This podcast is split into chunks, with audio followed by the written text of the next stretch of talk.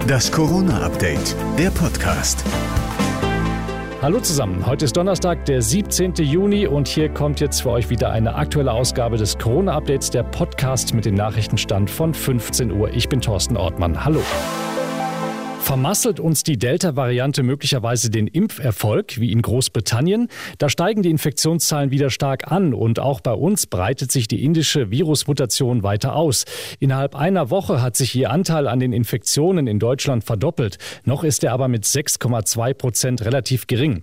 Die indische Variante gilt als hoch ansteckend. Sie führt zu schweren Verläufen und die Impfstoffe wirken etwas weniger gut, besonders bei Menschen, die nur einmal geimpft sind. Experte Karl Lauterbach rechnet darum damit, dass sich die indische Variante bis zum Herbst auch bei uns durchsetzen wird. Also was meine Vermutung ist, dass die also Herbst-Delta-Variantenwelle diejenigen betreffen wird, die nicht geimpft sind und die Kinder.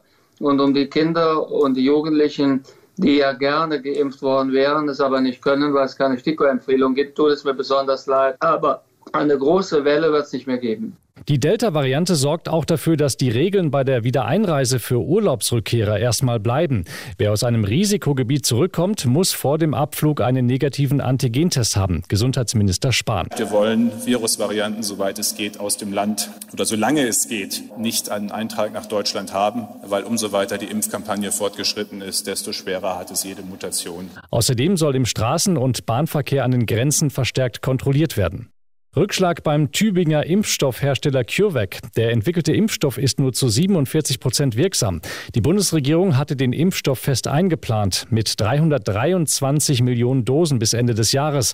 Trotzdem soll der Rückschlag das Impftempo in Deutschland nicht beeinträchtigen, so ein Sprecher des Bundesgesundheitsministeriums. Popcorn, Eis, Nachos. In Köln, Bochum, Düsseldorf, Duisburg, Neuss und Paderborn öffnen heute erstmals wieder die UCI-Kinos. Es gelten aber Hygieneauflagen. Platz nehmen dürfen Getestete, Geimpfte und Genesene. Die Mehrheit der Kinos wartet mit dem Neustart allerdings bis zum 1. Juli. Das war das Corona-Update vom 17. Juni.